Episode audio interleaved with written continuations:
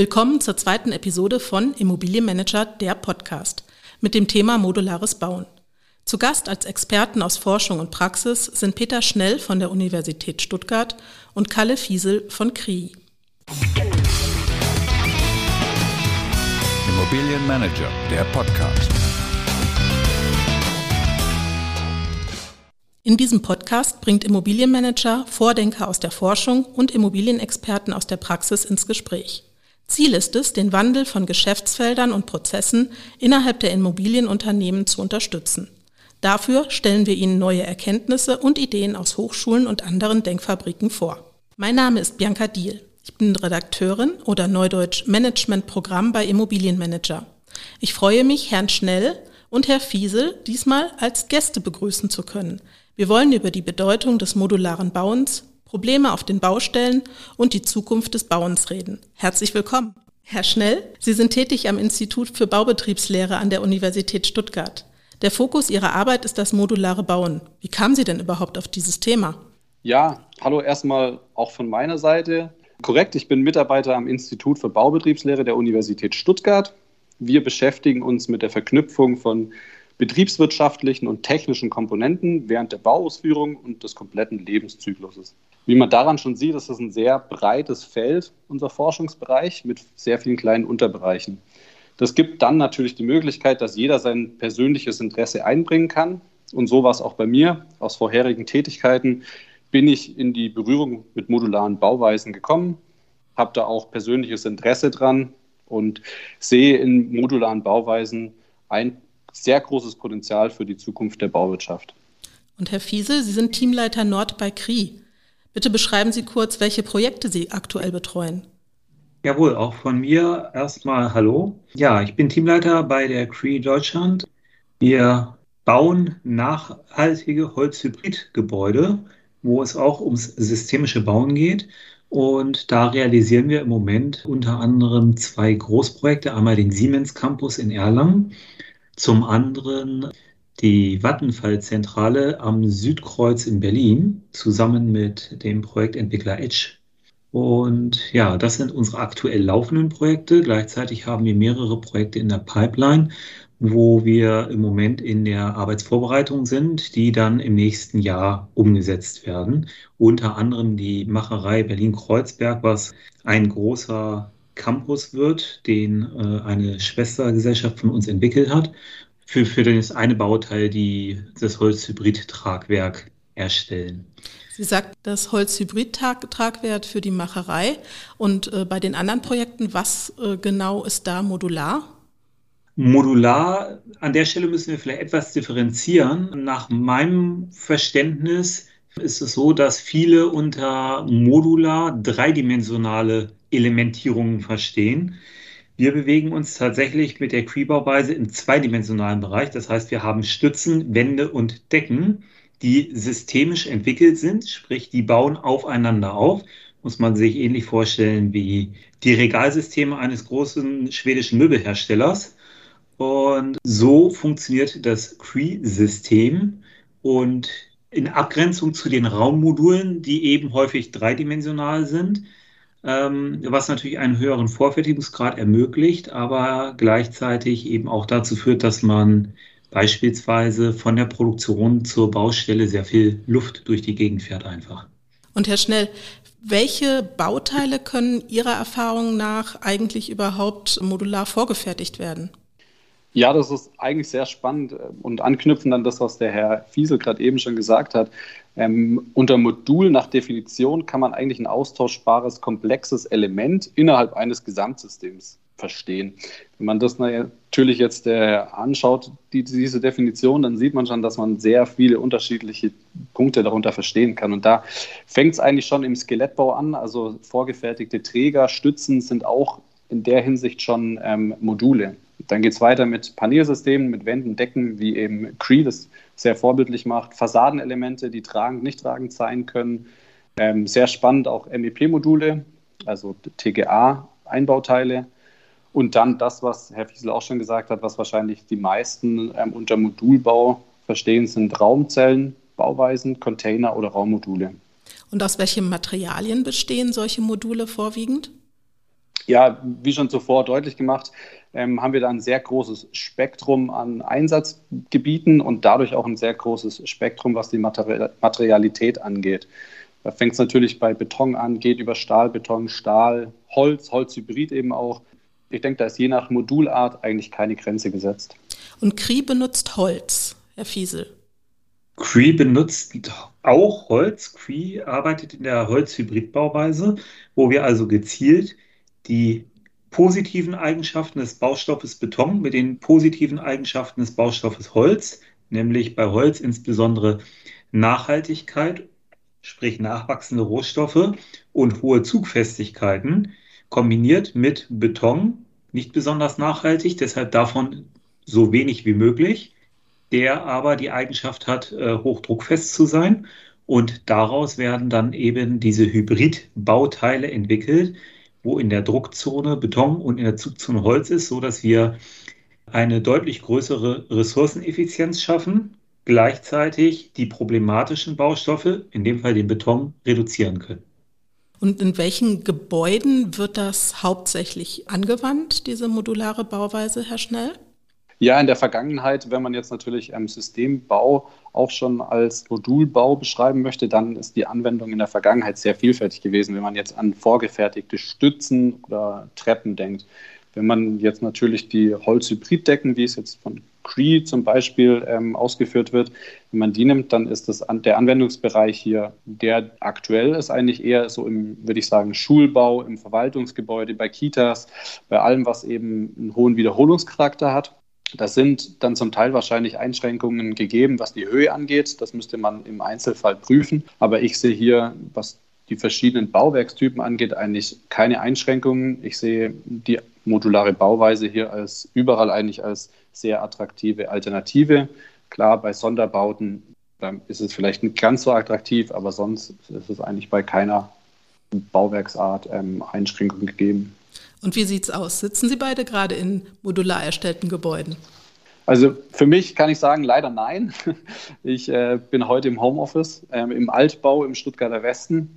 Ähm, aber ich muss leider auch dazu sagen, auch mein Büro an der Uni ist kein modular erstelltes Gebäude. Und Herrn Fiesel? Bei mir ist es so, dass ich bis vor eineinhalb Stunden in einem Holzhybridgebäude von Cree gesessen habe, in unserem Handwerkerhaus in Bremen. Das ist die Zentrale von Cree Deutschland. Und bin dann tatsächlich aber ins Homeoffice gefahren, um in Ruhe diesen Podcast hier mitgestalten zu dürfen. Und sitze ähnlich wie Herr Schnell auch in meiner Altbauwohnung, allerdings nicht in Stuttgart, sondern in Hamburg. Wie schön. Und wie schätzen Sie denn die Entwicklung in Deutschland ein? Vielleicht zuerst mal, Herr Schnell. Wie kann sich modulares Bauen in Deutschland entwickeln? Ich sehe die Entwicklung oder ich, ich stehe der Entwicklung sehr positiv gegenüber. Ich denke, dass modulares Bauen sehr viele Vorteile hat, gerade wenn wir hier an die homogene oder hohe Qualität hat, die wir erreichen können, wenn wir an die stabilen Kostenvorhersagen denken, an die Zeit, die eventuell verkürzt werden kann. Natürlich ist Deutschland eher ein Land, was viele Gesetze, viele Beschränkungen hat und auch von seiner Kultur her eher zurückhaltend vielleicht ist. Aber ich denke, gerade wenn man hier die Vorteile erkennt, dann gibt es auch bei uns eine rasante Entwicklung und das ist auch jetzt schon zu verzeichnen. Ich meine, die Projekte nehmen zu, Projekte mit modularen Bauweisen. Deshalb sehe ich hier in Deutschland auf jeden Fall ähm, sehr hohes Potenzial. Ähm, was andere Länder angeht, ich denke, auch hier ist es ähm, ein sehr hohes Potenzial vorhanden. Besonders auch in Entwicklungsländern gibt es je nach Art der Modulbauweise sicherlich Lösungen, die hier zielführend sind. Und Herr Fiesel, CRI ist ja auch nicht nur in Deutschland unterwegs, sondern weltweit eigentlich. Wie weit ist das modulare Bauen hierzulande im Vergleich zum Ausland? Ja, ich würde gerne an der Stelle nochmal einen Schritt zurück machen, auf den Herrn Schnell eingehen. Dahingehend, dass ich den Herrn Schnell bestätige in dieser Sichtweise, dass es eben nicht unbedingt so ist, dass man die Frage stellen muss, wie zukunftsfähig das modulare Bauen ist, sondern ich gehe fest davon aus, dass in Zukunft sehr viel modular gebaut wird, weil das modulare Bauen natürlich sich an verschiedenen Stellen ganz wichtigen Fragen dieser Zeit stellt. Wir haben seit 10, 20 Jahren ein ziemlich großen Druck in der Baubranche, einfach aufgrund des Fachkräftemangels, wo ich mit modularem Bauen, wo also weniger Arbeitskräfte, auch durchaus weniger hochqualifizierte Arbeitskräfte deutlich effizienter diese Module erstellen können und ich somit die Leistungen, die sonst auf der Baustelle von Hochqualifizierten ausgeführt werden müssten, die aber inzwischen in der Menge gar nicht mehr verfügbar sind, eben bei einer gleichen oder besseren Qualität in eine stationäre Produktion verlagert werden können. Und insofern sehe ich da eine, einen wichtigen Aspekt für das zukünftige Bauen. Und gleichzeitig gibt es natürlich durch das modulare Bauen und die stationäre Produktion einen Effekt, nämlich dass ich auch meine Ressourcen äh, wesentlich effizienter einsetzen kann, weil ich deutlich weniger Baustellenabfälle produziere. Jeder, der mal auf einer Großbaustelle war, weiß, was da tatsächlich an Abfällen anfällt von den Produkten, die da verbaut werden und einfach ja über sind. Herr Schnell, Sehen Sie das auch, ein Wandel der Berufsbilder vielleicht am Bau durch die modulare Bauweise, durch die Vorfertigungsmöglichkeiten? Ja, definitiv. Das zum einen. Und zum anderen, ähm, Herr Wiesel hat es gerade schon angesprochen, wir haben sehr viele politische Diskussionen, auch wenn man über die Wohnungsnot ähm, nachdenkt. Da ist auch modulares Bauen einfach sehr attraktiv. Wenn wir auf Ihre Frage jetzt kommen mit dem Fachkräftemangel, ich denke, ja, hier gibt es auf jeden Fall eine Veränderung oder hier wird es auf jeden Fall eine Veränderung geben. Ich würde es aber Erweiterung der Berufsfelder eher nennen. Ich würde sagen, hier kommen neue Aufgaben dazu. Hier kommen vielleicht auch bessere Arbeitsbedingungen dazu. Wir produzieren jetzt vielleicht unsere Gebäude nicht mehr nur unter freiem Himmel, sondern stationär. Und ich denke, das ist positiv zu sehen. Man muss es positiv sehen, denke ich. Ähm, und nicht so, es ist nicht so zu sehen, als wenn die, das modulare Bauen jetzt quasi die Roboter die Menschen vertreiben auf der Baustelle. So kann man es nicht sehen, sondern die Vorteile bestehen eigentlich eher, ja. Welche Probleme, zum Beispiel rechtliche Probleme, sehen Sie denn noch, Herr Fiesel, für modulares Bauen? Rechtliche Probleme, das würde ich jetzt verknüpfen wollen mit der Frage, die davor noch offen geblieben ist, bezüglich, ähm, wie es eigentlich international aussieht. International ist es so, dass natürlich wir als CREE im Moment dabei sind, dass CREE global ausgerollt wird. Es gibt also durchaus auch schon Lizenzpartner in Belgien, Dänemark, äh, Deutschland, Luxemburg, Portugal, Singapur, Schweiz, USA, Australien und Spanien. Also es ist schon relativ weit ausgerollt. Und letztendlich kann man da ganz gut sehen, dass es bestimmte Märkte gibt, die bezogen auf gerade auch Holzhybridbauweise und Holzbauweisen schon deutlich weiter sind. Es gibt andere Märkte, die sind noch nicht ganz so weit. Aber grundsätzlich kann man sagen, ist dieses modulare, nachhaltige Bauen ist inzwischen ja im Begriff, ein globaler Megatrend zu werden. Das heißt, rechtlich haben Sie da auch in Deutschland keine Probleme?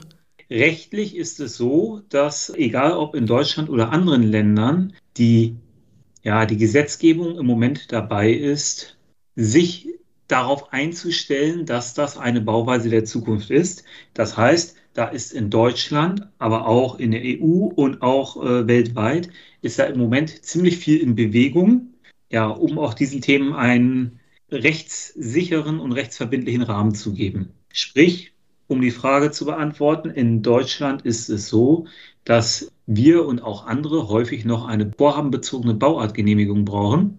Da wird also bezogen auf das Bauvorhaben eine Sonderregelung beantragt wobei diese Sonderregelung inzwischen eben aufgrund der gebauten Beispiele deutlich leichter ist als vor einigen Jahren noch. Und auf EU-Ebene wird aber daran gearbeitet, dem Ganzen einen rechtlichen EU-weiten Rahmen zu geben. Okay, Sie nannten es gerade äh, Bauweise der Zukunft. Das heißt aber auch, dass immer mehr Projekte mit modularen Holzelementen gebaut werden, das ja auch stehen soll für nachhaltige Bauweise. Doch wie nachhaltig ist es dann wirklich, wenn der Holzverbrauch hier so drastisch steigt? Wenn der Holzverbrauch so drastisch steigt, ja, wir haben enorme Wachstumsraten, was den Holzverbrauch für Holz- und Holzhybridbauweisen angeht. Wir liegen aber immer noch weit, weit hinter dem, was die globalen Waldbestände liefern können, bevor wir an die Wachstumsgrenze stoßen.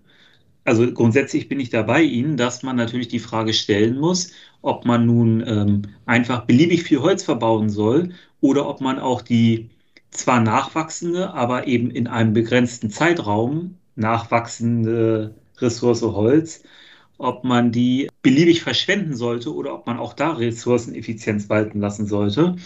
Ich glaube, die Hybridbauweise, die Cree entwickelt hat, ist da eben schon ähm, sehr geeignet, um auch ressourceneffizient mit dem Baustoff Holz umzugehen. Gleichzeitig muss man aber auch sagen, wenn man diese Diskussion anfangen will, wo man Holz sparen sollte, da sehe ich es so, solange wir noch frisches Holz fällen können, um daraus Holzpellets oder Einwegpapier herzustellen, damit wir dies einmal benutzen und wegzuschmeißen, denke ich, ist eine Verwendung in einem Gebäude, was mit Holz gebaut ist und viele Jahre stehen bleibt, eine deutlich höherwertige Verwendung. Herr Schnell, behandeln Sie dieses Thema mit der Rohstoffbeschaffung auch in Ihrem Studiengang? Also tatsächlich muss ich hier Herrn, Herrn Fiesel auf jeden Fall zustimmen. Ich denke, es ist sehr wichtig, dass man hier nicht nur die Beschaffung des Materials betrachtet, sondern dass man hier wirklich den ganzen Lebenszyklus anschaut. Und dabei muss man natürlich dann alle drei Säulen der Nachhaltigkeit mit einbeziehen, also ökologisch, ökonomisch und sozial die Aspekte abwiegen. Und da Herr Fiesel hat es vorhin eben auch schon angesprochen, gerade die Abfallvermeidung ist hier ein großes Thema, was durch modulares Bauen sehr, sehr stark reduziert werden kann. Wir haben emissionsarme Baustellen, wir haben weniger Lärm, wir haben weniger Staub, was auch das Thema der Nachhaltigkeit angeht, ähm, große Vorteile bringt. Wir können Bauteile ersetzen aus einem Gebäude und müssen nicht einen großen Teil des Gebäudes nachbauen. Also man muss hier, denke ich, immer das Thema Nachhaltigkeit in dem Bezug eher größer sehen.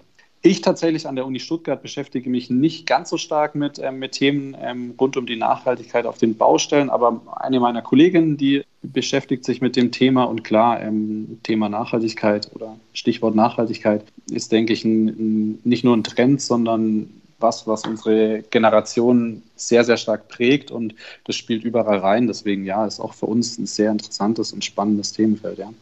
Herr Fiesel, Hand aufs Herz. Die Modulbauweise kostet Ihre Auftraggeber mehr als ein Bau in konventioneller Bauweise. Warum gehen Ihre Kunden dennoch diesen Weg? Ja, das ist äh, eine spannende Frage. Also tatsächlich ist es so, da bin ich bei Ihnen, dass es im Moment mehr kostet. Im Moment kostet es noch mehr, weil natürlich in diese, ähm, in den verschiedenen Modulbauweisen derzeit noch nicht die Skalierungen erreicht sind, die man irgendwann mal erreichen kann und möchte wodurch natürlich Skalenfaktoren diese Bauteile günstiger machen. Gleichzeitig ist ein Effekt, dass natürlich gerade im Bereich Stahl und Beton, was ja für konventionelles Bauen eine, die zwei wesentlichen Komponenten sind, ähm, das Thema CO2 noch nicht vollständig eingepreist ist. Insofern im Moment Beton und Stahl was CO2 angeht, noch subventioniert ist, dadurch günstiger ist. Ich denke, in den nächsten Monaten, Jahren wird es sein, dass die Preise für konventionelles Bauen schneller steigen als für nachhaltige Bauweisen, wie beispielsweise Holzhybridbau. Und das wird vor allem über Materialpreise ähm, stattfinden. Und dann schließt sich auch der Kreis wieder dass man nämlich plötzlich bei Modulbauweisen landet, weil man deutlich ressourceneffizienter arbeiten muss, weil die Ressource anders bepreist ist, als sie heute bepreist ist. Und unsere Auftraggeber heutzutage, die sind äh, ja von vielen Dingen angetrieben, weshalb sie auch bereit sind, einen höheren Preis in Kauf zu nehmen, wobei der höhere Preis im überschaubaren Rahmen ist. Und das geht los äh, bei dem Thema Legitimation. Das heißt, viele Konzerne, die sich heute neue Immobilien bauen, wollen und können es sich schlichtweg nicht mehr leisten, diese konventionell zu bauen, sondern sagen, nein, wir wollen bis 2030, bis 2040 äh, CO2-neutral sein. Dann muss ich natürlich meinen Gebäudebestand auch besser heute als morgen CO2-neutral aufstellen. Das heißt, das ist für, ähm, für Unternehmen schon ein Riesenthema. Gleichzeitig ist es so, dass äh, Projektentwickler inzwischen durchaus auch sehr großes Interesse an nachhaltigen Immobilien haben, weil sie einfach festgestellt haben, dass ähm, sie bessere Verkaufspreise erzielen können, bessere Mietzinsen erzielen können, aber auch bessere Kreditbedingungen bekommen für die Finanzierung. Und gleichzeitig, viele Projektentwickler sind ja nicht Bestandshalter, sondern veräußern die Projekte häufig schon in der Bauphase.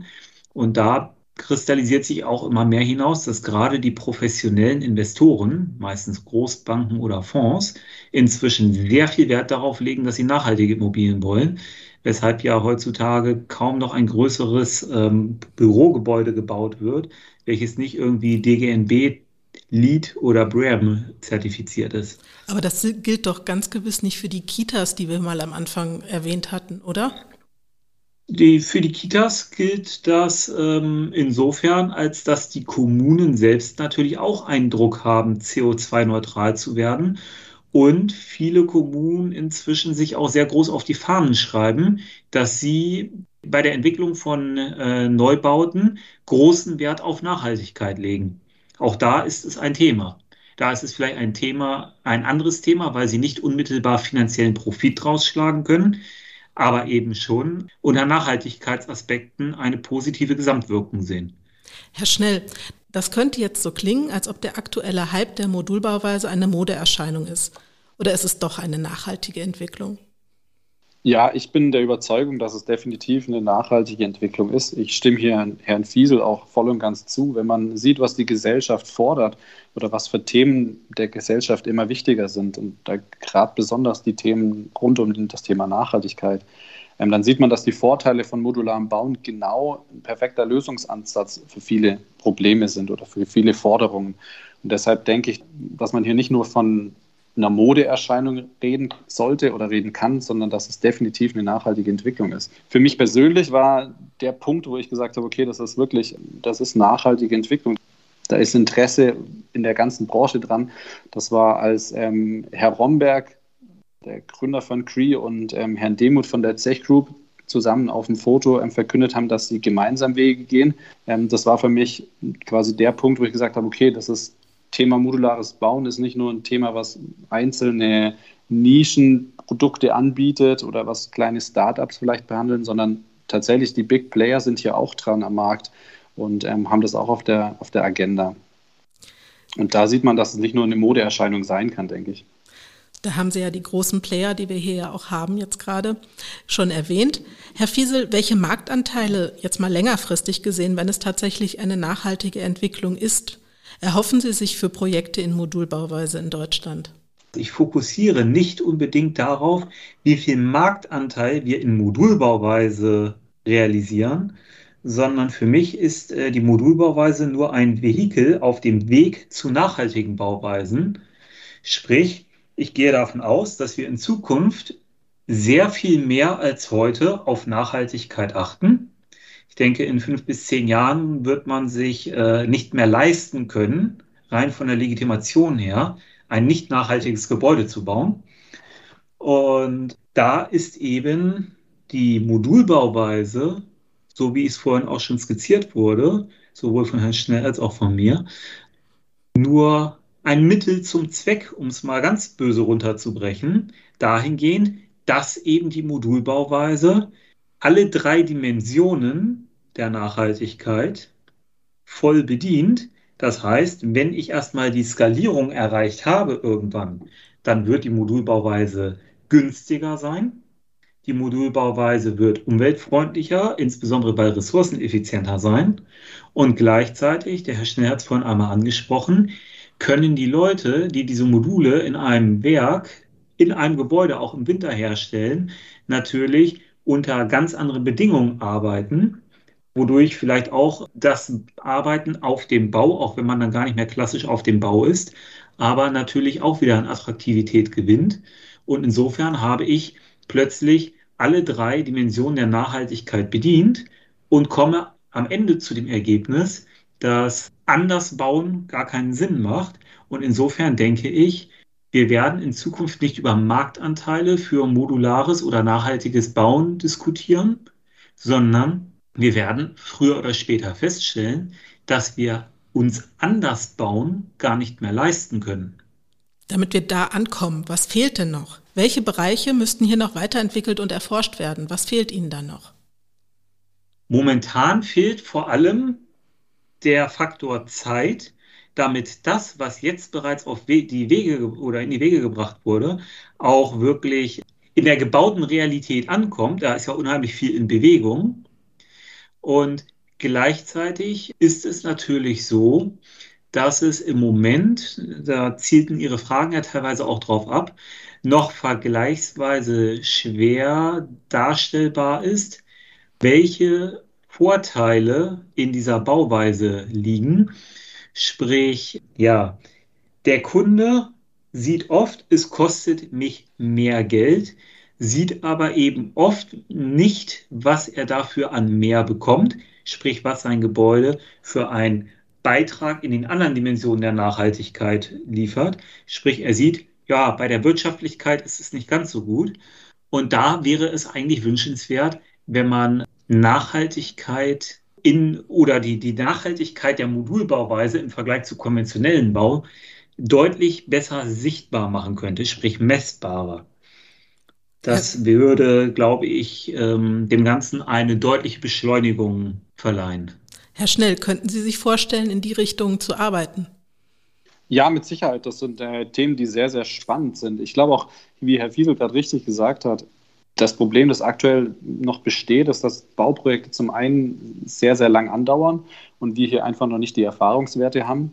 Und zum anderen ist es doch immer eine, sind Bauwerke doch sehr teuer kosten den Kunden viel Geld. Und deswegen ist aktuell noch so eine gewisse Zurückhaltung zu verspüren. Aber wenn es hier die ersten Referenzprojekte, glaube ich, realisiert worden sind, dann wird so ein Unternehmen wie Cree auf jeden Fall sehr große Früchte ernten können und sehr davon profitieren. Ich glaube, dass die Entwicklung steil bergauf geht. Ich glaube, dass das Thema hochpräsent ist.